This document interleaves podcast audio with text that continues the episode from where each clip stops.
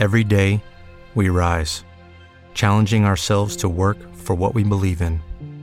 At U.S. Border Patrol, protecting our borders is more than a job, it's a calling.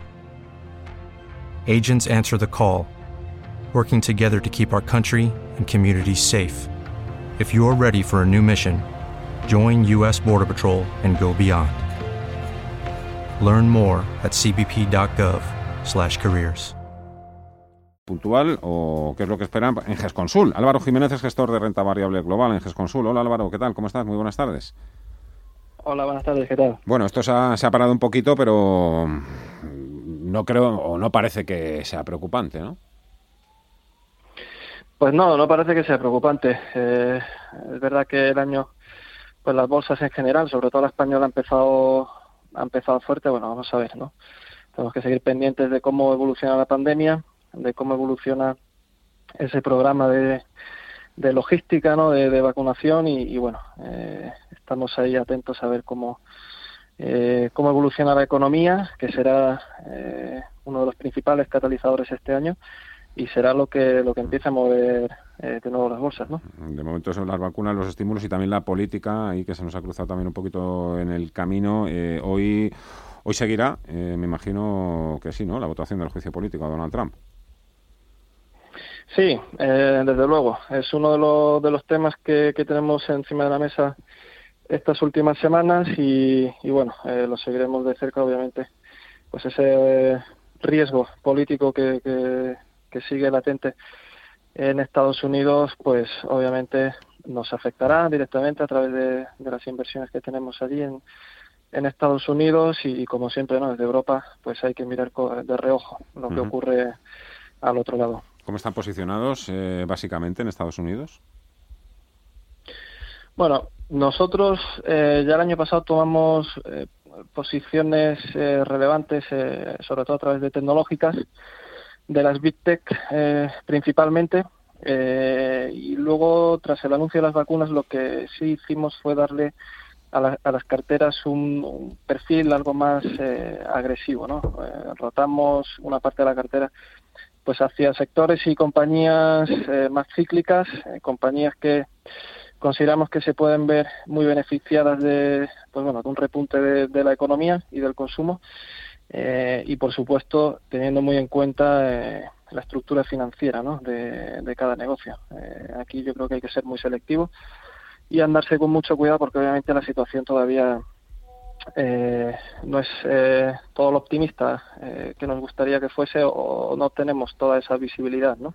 que nos gustaría tener. Entonces yo creo que es momento para ser muy selectivos, pero igual sí que eh, hay que ir tomando algo más de posiciones en, ese tipo de sectores o de compañías más de perfil cíclico. Y por la parte americana lo que hicimos, pues aplicar eh, este, esta misma estrategia y reducir un poco el peso que teníamos en, grandes tecnológicas para eh, posicionarnos en compañías, compañías que consideramos de calidad, pero que, tengan más exposición a, la evolución del ciclo, ¿no? Como pueda ser un Booking o, incluso Disney, ¿no? Que son dos, dos de los ejemplos. ¿Qué es lo que más les preocupa? ¿Por qué, por qué mantienen esa, también esa prudencia, esa cautela?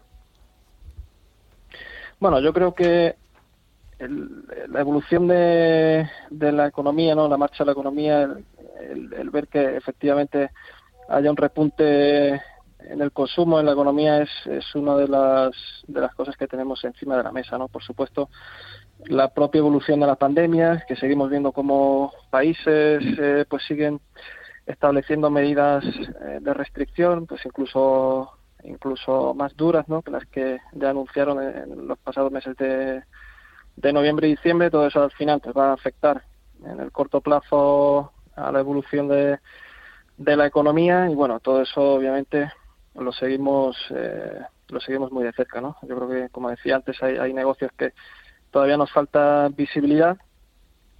Por supuesto el, el riesgo político en el corto plazo también tendrá mucho que ver y, cómo no, la, evolución de la inflación, como comentabais antes, y, los tipos de interés, ¿no? Pues al final todo esto va a afectar a la parte de valoración de los negocios y, es algo que, tenemos que seguir muy de cerca, ¿no? Eh, sobre todo la parte de, de las grandes tecnológicas porque somos conscientes que, que hay compañías que, que tienen una valoración exigente que solo se sustenta eh, si los tipos de interés o el panorama de, tipos de interés se mantiene en, este entorno. ¿no? En el momento en que mm. eso cambie, obviamente tendremos que, cambiar nuestra nuestra estrategia. Eh, dígame, eh, señor Jiménez, ¿cómo va usted en su cartera de, telecos? Eh, hoy que pues, Telefónica también está agitando mucho el sector de las telecomunicaciones con esa venta de torres.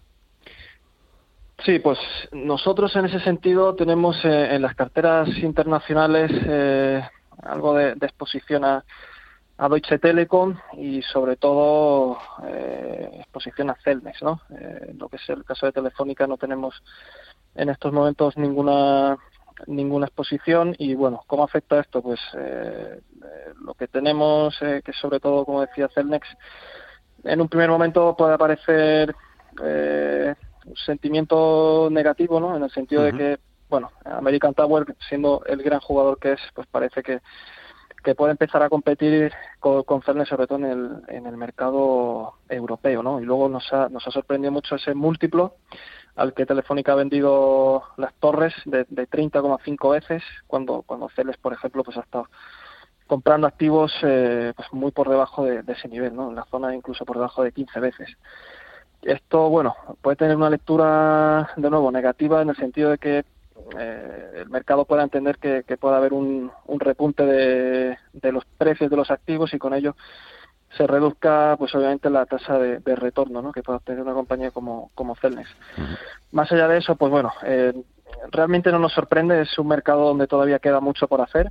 Eh, el tamaño de, que ya ha conseguido Celnex de alguna forma le protege lo suficiente ante la nueva competencia y por el lado de Telefónica, pues obviamente muy buenas noticias, ¿no? Al final está poniendo en valor uno de sus eh, principales activos. Eh, entendemos que, la compañía eh, tiene mucho activo oculto para, para poner en valor, para cristalizar ese valor y, bueno, con ello consigue también de alguna forma reducir ese peso de, la deuda, ¿no? que era uno de los, de los motivos que más asustaban a los inversores. Ojalá que sí, que poco a poco empiece a despegar definitivamente la acción de, Telefónica. Álvaro Jiménez, gestor renta variable global GESConsul.